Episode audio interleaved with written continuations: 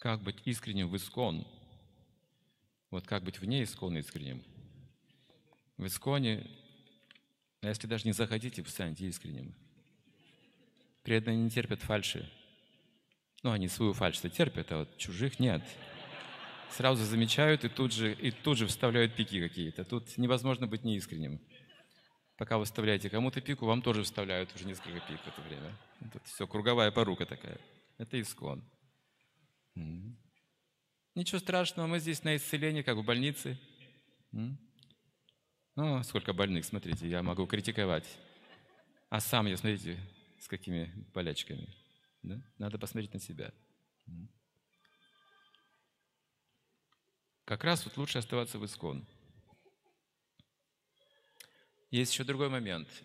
А, иногда мы придирчивы становимся, просто придирчивы в поисках недостатков, особенно лидеров старших. Нас сильно расстраивает, что у старших видим недостатки.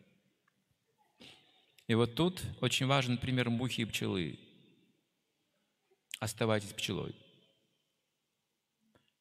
Больше нужно смотреть не на недостатки преданного, а сколько он делает в служении Кришне. Вот на эту сторону нужно смотреть. Она всегда преобладает у преданных.